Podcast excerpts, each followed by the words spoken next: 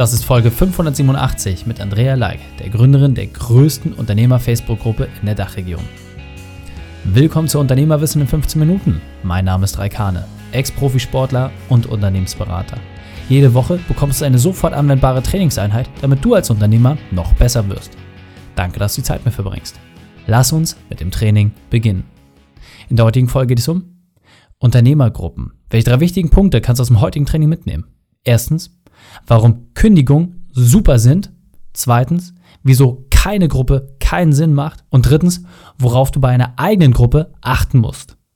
Du kennst sicher jemanden, für den diese Folge unglaublich wertvoll ist. Teile sie mit ihm. Der Link ist reikane.de slash 587. Bevor wir gleich in die Folge starten, habe ich noch eine persönliche Empfehlung für dich. Der Partner dieser Folge ist Superchat. E-Mail, Facebook Messenger, Instagram, WhatsApp, Google Business und, und, und, und, und. Machen wir uns nichts vor. Auf allen Kanälen zu kommunizieren ist fast unmöglich. Genau diese Herausforderung löst Superchat. Superchat ist eine sehr einfache Softwarelösung, die deine gesamte Kundenkommunikation in einem Kanal zusammenfasst. Damit kannst du mit deinen Interessenten und Kunden genauso kommunizieren wie mit deinen Freunden. Die Zeit, wo ein Mitarbeiter das WhatsApp-Telefon aufgedrückt bekommt, sind vorbei. Durch Superchat hast du eine Lösung, die von der Erstansprache bis zum Kaufabschluss alles in einem Kanal bündelt. Mein persönliches Highlight ist, dass du nicht mehr einen Kanal je Kunden hast und eine extra Person für die Kommunikation brauchst, sondern dass das Team insgesamt sich auf eine Sache festlegen kann und alles betreut. Dadurch sind unsere Verkäufe messbar angestiegen. Wir nutzen es selbst und lieben es.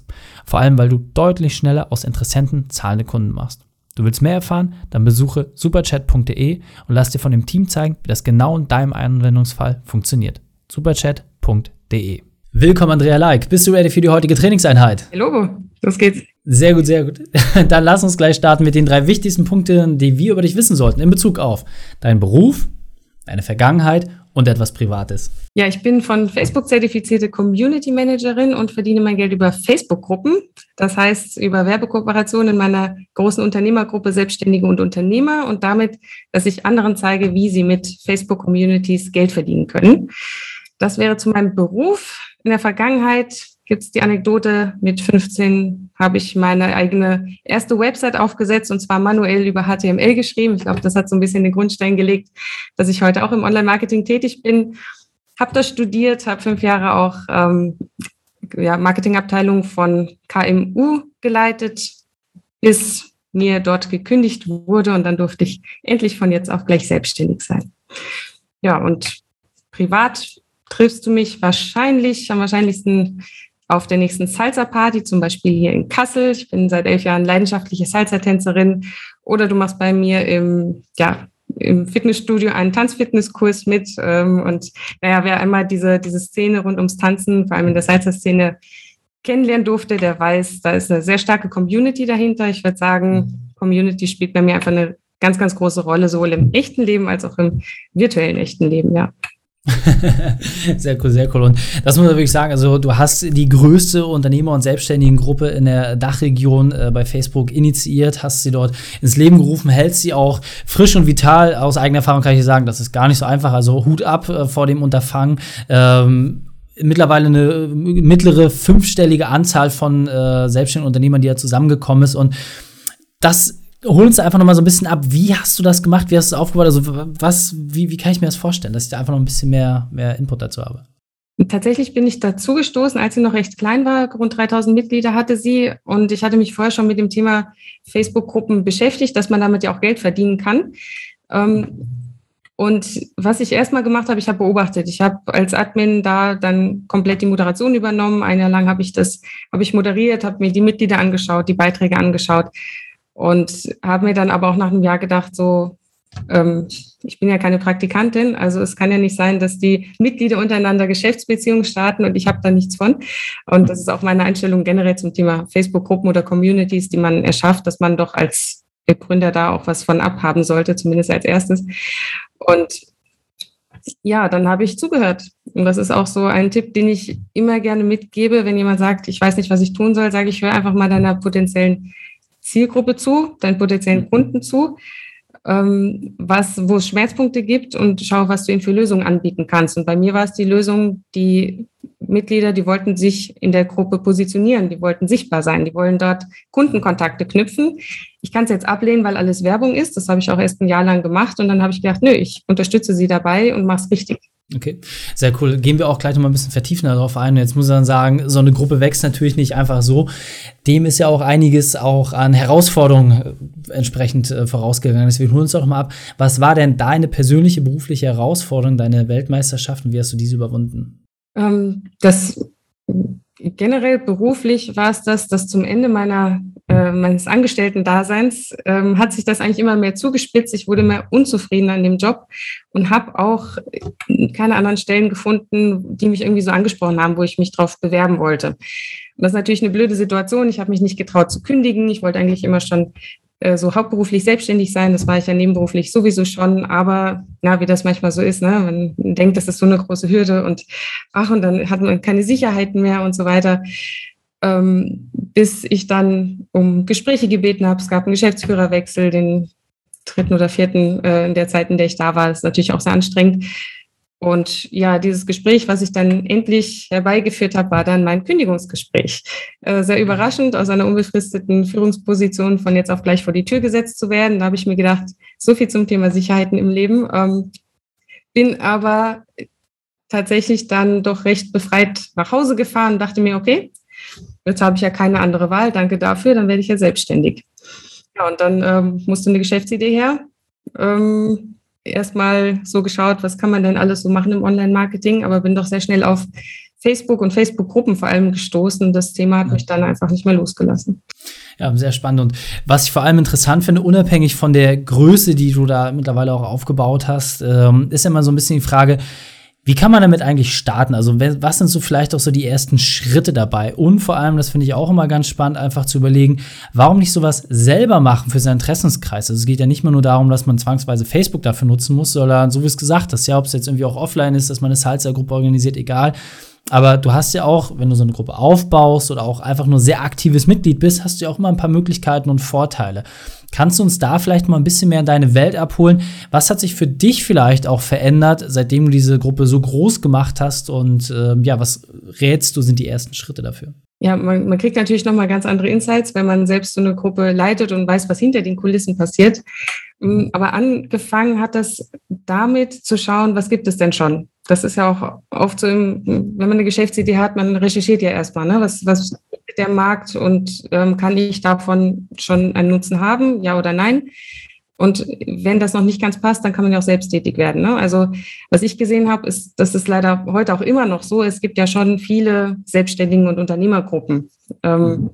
aber fast alle sind richtig zugespammt. Also da werden nur noch Pseudo-Fragen gestellt, damit die Coaches sich selbst irgendwie positionieren können. Oder es werden Blogbeiträge geteilt, es wird Werbung gemacht für andere Facebook-Gruppen oder, oder für Produkte oder so etwas. Und ähm, das lässt Gruppen sterben, das lässt Communities sterben. Und vor allem lässt das auch den Sinn von Social Media sterben, weil Social Media, gerade Facebook zum Beispiel, ist jetzt nicht dafür da, dass es keine ähm, Verkaufsplattform ja, das wird als mhm. kostenlose Verkaufsplattform ausgenutzt. Das war schon immer so, aber es wird eben auch immer stärker und die Methoden werden immer vermeintlich raffinierter.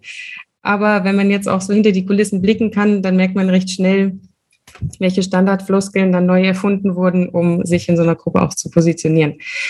Ja, und ähm, mit diesen Erkenntnissen habe ich festgelegt, in meiner Gruppe gibt es das nicht, weil externe Links, Werbung, ähm, diese Pseudo-Fragen, die machen wirklich so eine Community kaputt, weil sie nicht, äh, nicht transparent genug sind. Und deswegen wurde das, das ist eine wichtige oder die wichtigste Gruppenregel eigentlich bei mir, ähm, ja, sehr, sehr stark moderiert. Ich bin da sehr streng und Menschen, die sich nicht dran halten, die dürfen halt auch nicht weiterhin in der Gruppe sein. Was die ärgert, aber was die ganzen anderen Mitglieder sehr freut, weil sie heute, ich, ich immer wieder höre, Andrea, deine Community ist die beste ich kenne keine Gruppe, die so stark moderiert wird, wo so ein freundlicher Umgangston miteinander herrscht, wo man sich wirklich gegenseitig unterstützt und wo es einfach kein Spam gibt. Und das ist genau das, wofür meine Gruppe stehen soll. Also ist die geilste Community der Welt, ne? kann ich nur. und wenn ich jetzt zum Beispiel überlege, ich sage, hey, ich möchte irgendwie selber auch so eine Gruppe aufbauen, habe irgendwie einen Interessenskreis und äh, ich habe da vielleicht jetzt bei Facebook noch nichts gefunden oder möchte auch auf irgendwie einer anderen Plattform starten. Was ist denn deine Empfehlung? Also wie, wie lege ich denn am besten los mit diesem Thema? Ja, also erstmal ähm, klar, die Recherche einfach mal, auf welchen Plattformen gibt es vielleicht schon ähnliche Formate, ähnliche Communities, aber wenn du sagst, die hast du da noch nicht gefunden, es beginnt ja immer dabei herauszufinden, wer soll meine, was sind meine Ziele, wer ist meine Zielgruppe oder meine Wunschzielgruppe und wo hält sich diese Wunschzielgruppe auf? Auch mit denen in Kontakt zu treten und die mal aktiv zu fragen, hey, bist du eigentlich bei Facebook unterwegs oder ist LinkedIn eher dein Kanal? Und dann würde ich genau auf diesen Plattformen schauen, gibt es da einen Markt, mit ein paar Leuten in Kontakt treten und einfach mal starten. Ja, es ähm, tut auch nicht weh, einfach mal eine Gruppe zu eröffnen und scha zu schauen, kann ich da die Leute mit ansprechen, kann ich denen etwas bieten, auch mit denen gemeinsam das zu entwickeln. Das lebt ja wirklich von, vom gemeinsamen Austausch. Also wenn ich jetzt immer nur vorgebe, hier, jetzt machen wir das in der Gruppe, jetzt machen wir das in der Gruppe, da zieht dann auch keiner mehr mit. Also die muss man dann schon mit ins Boot holen und auch immer mal neue Dinge ausprobieren, äh, andere mit daran teilhaben lassen, weil eine Community einfach nicht davon lebt, dass ich meine Werbung rausballere. Und das haben viel zu viele Leute im Hinterkopf, dass sie sagen, ich will damit Geld verdienen. Und ich habe jetzt schon wieder heute eine Stunde gesessen. Das sind umgerechnet in Stundenhonorar ähm, eine Million Euro, je nachdem. So darf man nicht denken, sondern man muss wirklich auch bereit sein, etwas wirklich erstmal richtig zu geben. Ich denke, Vertrauensvorschuss. Ja. Gibt es vielleicht einen Punkt, ähm, was du sagst, was äh, viele Leute immer wieder falsch machen? Also was man so wirklich so dieser klassische Anfängerfehler, den du immer wieder siehst ähm, und ja, vor dem wir uns schützen können, wenn wir grundsätzlich überlegen, eine Gruppe aufzumachen, egal ob jetzt auf Facebook oder auf einer anderen Plattform? Ja, das ist einmal die fehlende Kundensicht. Man verliert immer wieder den Blick vom Kunden auf die Gruppe und den Nutzen, den dieser, dieser Kunde oder der, ich sag mal potenzielle Kunde oder das Mitglied haben wird. Der darf nie vergessen werden, der muss immer ganz oben präsent sein. Und das Zweite ist, ähm, auch mal mit Tief, Tiefschlägen in der äh, Gruppenthematik zurechtzukommen. Es gibt Zeiten, zum Beispiel Sommerferien, da sind viele Eltern zum Beispiel gar nicht mehr so aktiv auf Facebook, weil sie sich dann um ihre Kinder kümmern, weil die zu Hause sind. Oder auch Selbstständige und Unternehmer machen Urlaub. Ähm, um die Feiertage ist wenig los normalerweise. Und oder äh, je nachdem, was man für eine Gruppe hat, da verschiedene Saisons und da auch durchzuhalten und zu sagen, ich mache es jetzt trotzdem weiter, weil diese Facebook-Gruppen ist wie mit Aktien, das lohnt sich am meisten, wenn du wirklich lange, lange dabei bist und durchziehst. Und kannst du vielleicht mal sagen, äh, einfach für die Erwartungshaltung so auf den letzten Metern des Interviews, wie lange hat es denn gedauert, dass du sie von damals 3000 auf aktueller Stand seid ihr, glaube ich, bei 22, 25.000 irgendwie so, oder? 24.000, genau. Genau, wie lange hat das gedauert, äh, um das einfach mal so zu überlegen, was, wenn du sagst langfristig? Es kommt komplett auch immer auf die Entwicklung an. Ähm, bei mir hat es 20 Monate gedauert, um von 3.000 auf 20.000 Mitglieder zu kommen. Dazwischen war auch Corona. Corona hat dazu geführt, dass sich mehr Leute auch mit der Selbstständigkeit befasst haben. Also da haben wir, sind wir auch mit dem Wind gegangen tatsächlich. Ähm, aber das, man kann auch schon, eine Kundin von mir hat in zwei Wochen hat, sie hat ein neues Profil gehabt, sie hat eine neue Gruppe eröffnet und hat in zwei Wochen schon die erste Kundin gewonnen. Kann auch mhm. passieren. Ja, und dann hat man schon mal so, ein, so einen Erfolg. Kann aber sein, dass es danach wieder ein paar Wochen dauert oder nicht. Ich würde schon sagen, wenn du drei Monate so richtig dabei bist bei der Gruppe, da kannst du schon ganz gut abschätzen, wie sie wächst, ob du auf dem richtigen Weg bist. Aber selbst wenn du nicht auf dem richtigen Weg bist, kannst du die Richtung ändern und ähm, ja, neue Formate ausprobieren. Sehr, sehr cool. Cool, wir sind auf, den, äh, auf der Zielgerade, auf den letzten 60 Sekunden, deswegen hol uns nochmal ab. Wenn ich Kontakt mit dir aufnehmen möchte, wenn ich jetzt zum einen die Gruppe kennenlernen möchte, aber auch natürlich vielleicht deine Expertise nutzen möchte, was da der beste Weg, um mit dir in Kontakt zu treten? Ja, also meine Website natürlich, www.andrealike.de, L-I-I-C-K wird das übrigens geschrieben. Oder ihr findet mich natürlich auf Facebook, da bin ich sehr aktiv, da ist alles verlinkt auf meinem Profil Andrea Like. Und wer selbstständig ist, wer Unternehmer ist, sollte sich unbedingt der Community anschließen, kann einfach suchen Selbstständige und Unternehmer, die Community für Macher von Andrea Like, so heißt diese Gruppe. Denn ich positioniere Experten auch in meiner Community, Selbstständige und Unternehmer, damit sie daran wertvolle Kundenkontakte knüpfen. Also wenn das für die Zuhörer da draußen interessant ist, dann sollten Sie unbedingt dringend Kontakt zu mir aufnehmen. Sehr gerne, klare Empfehlung. Andrea, vielen, vielen Dank, dass du deine Zeit und deine Erfahrung mit uns geteilt hast. Ich freue mich auf das nächste Gespräch mit dir. Dankeschön. Die Shownotes dieser Folge findest du unter reikane.de slash 587. Alle Links und Inhalte habe ich dort zum Nachlesen einmal aufbereitet.